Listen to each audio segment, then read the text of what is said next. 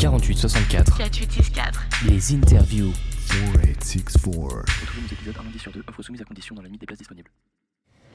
Alors nous enregistrons cet entretien dans le cadre du festival Sobédé durant lequel se tient l'exposition La bande dessinée espagnole en pays catalan au Centre d'études catalanes de Paris. Alors Diana Villanueva, qui est directrice du musée de San Cugat, dont nous allons parler plus en détail, et Anthony Guiral, qui est lui spécialiste de la bande dessinée espagnole, nous font l'honneur de leur présence derrière les micros du 4864 aujourd'hui. Bonjour à tous les deux. Bonjour. Bonjour. Si je parle un, peu trop vite, n'hésitez pas à me faire signe, il n'y a pas de souci, je peux répéter, aucun problème. Alors la collection permanente du musée de San Cugat, elle retrace l'histoire de la bande dessinée en Espagne, si, si j'ai bien compris, depuis ses prémices dans les années 1860 environ, Oui, 65, oui. jusqu'à aujourd'hui. Le musée de San Cugat, c'est le seul de ce type en Espagne, d'après ce que j'ai compris. Oui, c'est ça. Alors, est-ce que vous pourriez nous en dire un petit peu plus sur euh, l'origine de ce projet de, de musée et quelles étaient les, les- les ambitions initiales lorsque euh, ce musée a été créé? Le, le musée s'est créé parce, parce qu'on n'en avait pas un. Oui, oui, oui. Ba- Basiquement en, Espagne. Euh, C'était la l'illusion, je veux Mhm. dire, de, de mon père, qui, qui était collectionneur de, de, de bandes dessinées. D'accord. Euh, et et un jour, il- toujours, il, il disait, un jour, je ferai un, mu- un musée, je voudrais que toutes ces, toutes ces euh, BD, toutes ces collections de- que, que j'ai, je veux pas que ce soit quelque chose que c'est fermé. parce que Mhm. c'est- C'est c'est seulement pour moi. Je veux que, que, Le que- montrer que aux le monde le, le, le, le voit. Et, et euh, il avait euh, son, son ami, euh, euh, Paco Baena, Mhm. c'est- c'est l'autre l'autre personne qui, qui a fondé le, musée avec mon père.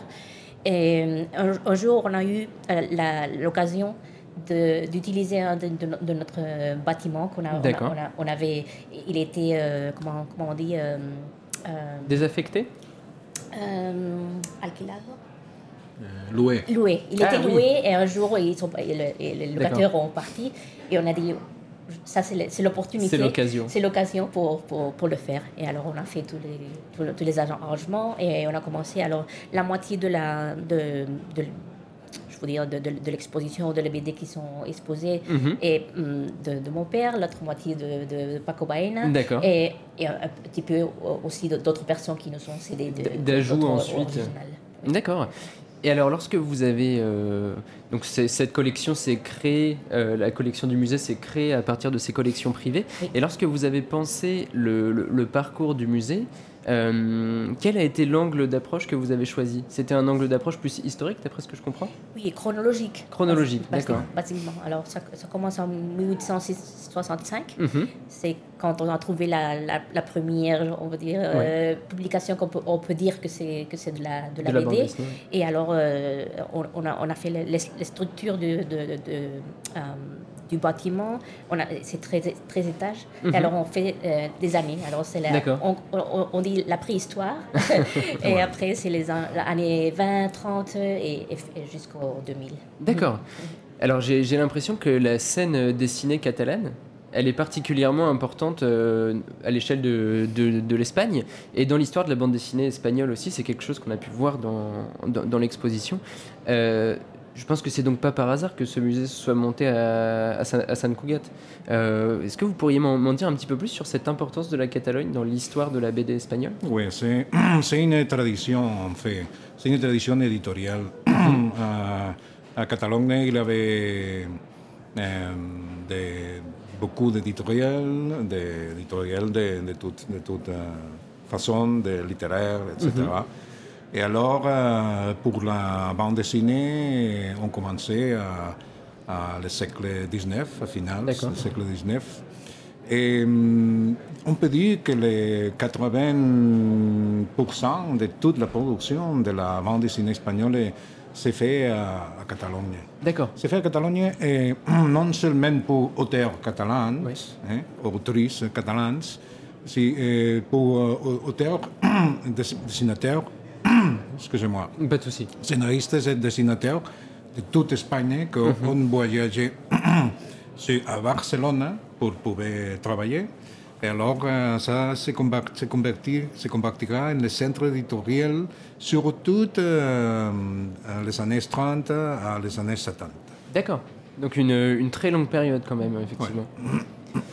Euh, alors dans ce musée à San Cugat, outre la collection permanente dont vous parliez, euh, j'ai pu voir sur votre site internet que vous accueillez également des expositions euh, temporaires. Ouais. Euh, alors c'est extrêmement varié. On parle du, il y a du comics avec Superman, il y a du manga avec Dragon Ball. On parle aussi de bandes dessinées belges et, et- et j'en passe. Alors c'est important pour vous de promouvoir les bandes dessinées étrangères au sein de ce musée aussi et de ne pas montrer que l'histoire de la bande dessinée espagnole? Oui, je, je crois c'est c'est important de, de, de- de- oui, de, de- de montrer euh, tout ce qui est euh, relationné avec la bande dessinée. C'est pour ça que l'exposition permanente, c'est l'histoire espagnole, mais Mhm. après, avec les expositions temporaires, tout. On peut, il n'y a pas de limite. hein, on peut, Là, là, c'est l'endroit où vous de pouvez tout. vous amuser. Oui, oui c'est ça. on, veut, on veut parler hum, de tout, euh, des les petits auteurs, des grands personnages comme Superman ou Batman, euh, Dragon Ball, euh, mais, mais aussi de les, de les, euh, surtout des auteurs, euh, de auteurs espagnols, scénaristes, dessinateurs espagnols, euh, qui, qui ne sont aucun très populaire, mais Oui.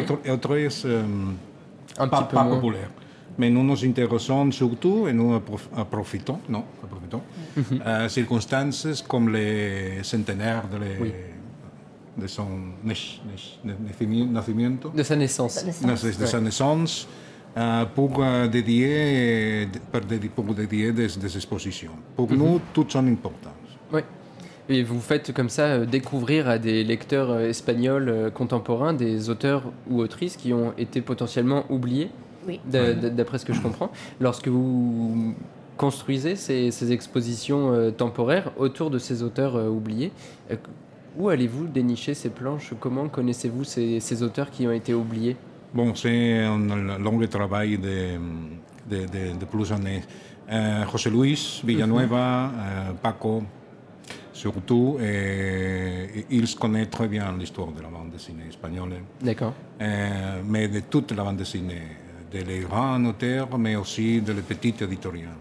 Éditeurs. Alors, euh, c'est facile de travailler avec lui parce, parce qu'ils ils sont des, des, des savios. Oui. Hein. Alors, euh, j'ai travaillé avec lui, j'ai fait des, des expositions temporelles. On parlait beaucoup de que tous, avec Diana aussi, euh, sur le thème, sur l'auteur, et, et on investiguait. Ouais. Hum, surtout euh, quand, nous, quand nous parlons d'auteurs euh, pas, pas trop connus, mais que nous croyons sont, euh, croyons sont, sont importants, et très importants pour la BD espagnole. Euh, un- il est prévu une exposition euh, pour dédiée à um, Gosset. Gosset, c'est un auteur, euh, si tu parlais euh, à la France, vous ne connaissez pas Gosset, il Oui. travaillait pour l'éditorial Bruguera. D'accord, oui. Bruguera, c'est une grande éditorial. Qui avait racheté vous savez, TBO ouais. et ouais. Pulgarcito, Mortadelo y Filemón, etc., etc. Alors, Gosset, c'est un des auteurs, un modeste auteur, qui fait des séries comme euh, Hook, el troglodita, Homo sapiens, euh, Domingon. Et il c'est très bon, mais euh, il n'a pas destaqué hum, parce qu'à son côté, il y avait d'auteurs comme Ibáñez. Qui était que beaucoup plus connu. ouais. Mm, mm, mm. C'est son- c'est de, c'est de sa même génération. D'accord. Alors, euh, on veut revendiquer cet auteur parce que les, les, el hijo, el- Son fils son fils, on, a- on s'est dit, euh, on don- donné des, des originaux de son père à la, à la musée.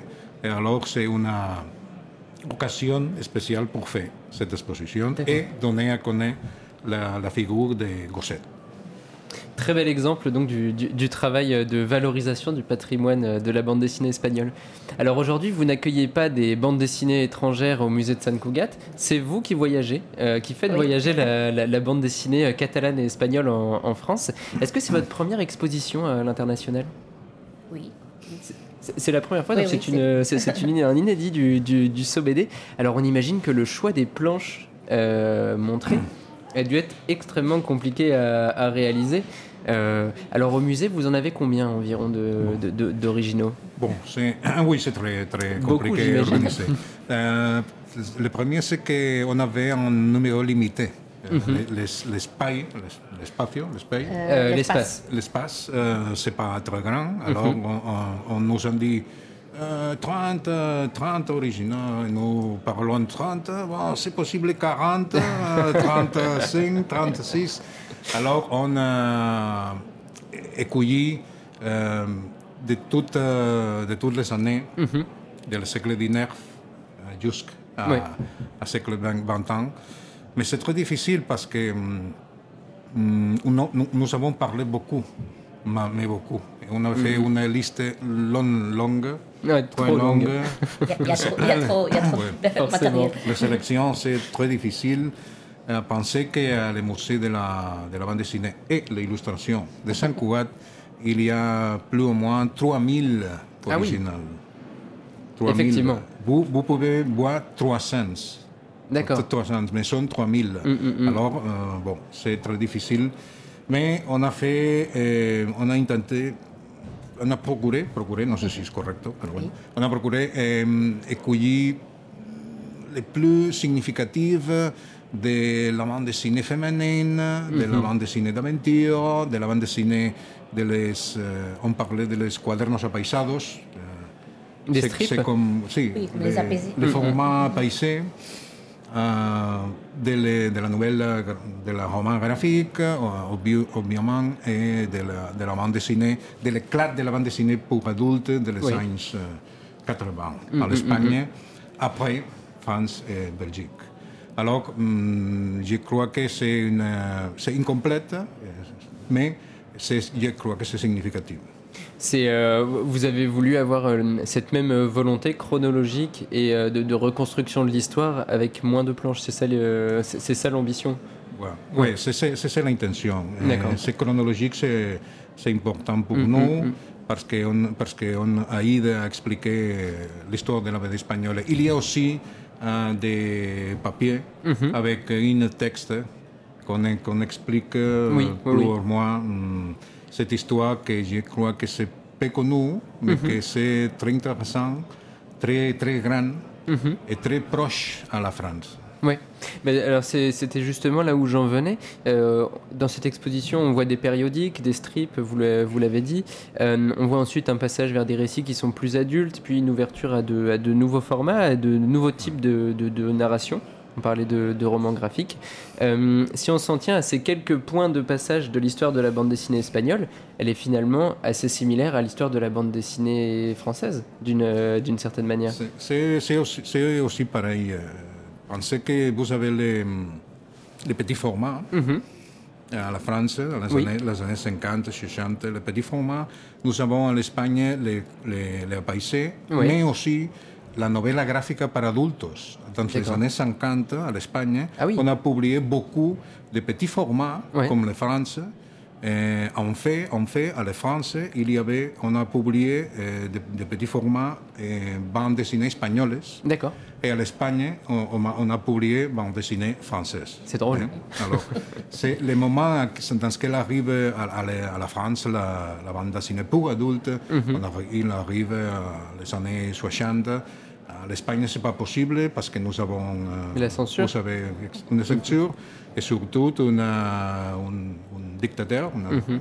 euh, mais hum, quand vous voyez les Contes de Savanes, euh, Hurlant, après Pilote. Ouais. nous, al- alors en Espagne, eh, éclate, éclate El Víbora, 1984, Cimo, Cairo, c'est très pareil. D'accord. Euh, le roman graphique, c'est très curieux pour moi parce qu'il il avait beaucoup de romans graphiques à l'Espagne, ici, ici à la France aussi, mais moins que l'Espagne. Ici à la France, c'est plus, c'est plus populaire le format album, que aussi c'est populaire à l'Espagne. Mais, mais, mais à l'Espagne, on avait plus d'éditions de, de graphic, de graphic novel. D'accord. Ouais, ouais, ouais, ouais, je vois. Euh, c'est quelque chose qui a changé aujourd'hui?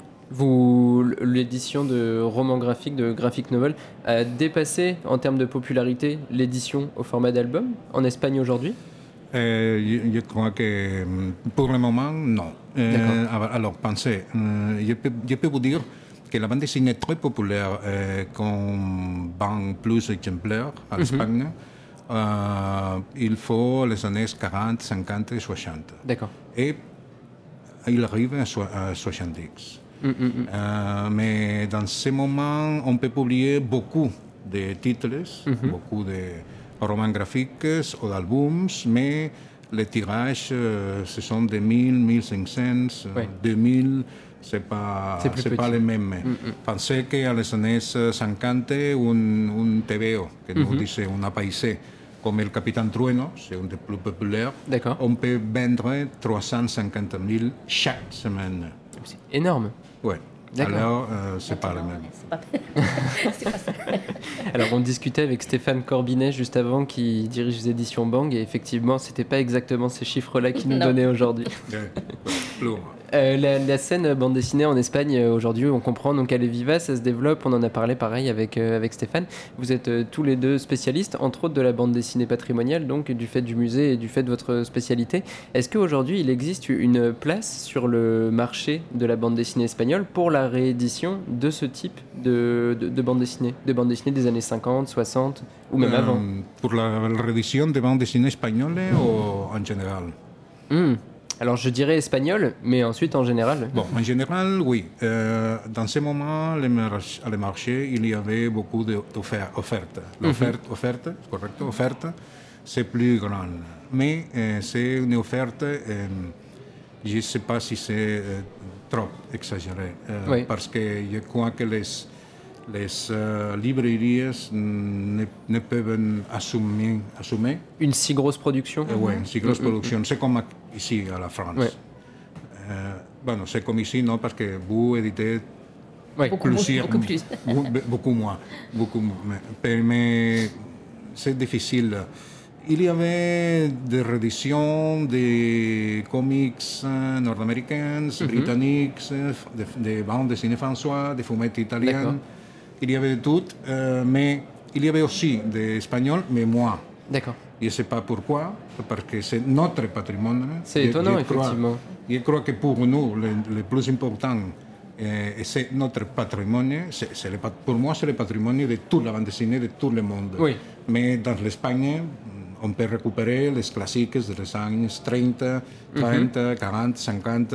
Et alors, on fait, mais non aussi comme des mm, classiques fran- franco-belges. D'accord. Donc ça se fait, mais assez peu. Si, si, si, si je comprends bien. Donc un lectorat assez petit aussi. Assez peu de lecteurs sur ce type de bande dessinée là. Le, le lectorat, je crois que mm, dans ce moment, c'est, petit, mais on dépend de quoi on parlait. Alors, euh, il y avait beaucoup d'albums ou de livres pour enfants Oui. et juven- juvéniles, euh, Oui. Et jeunes. pour jeunes.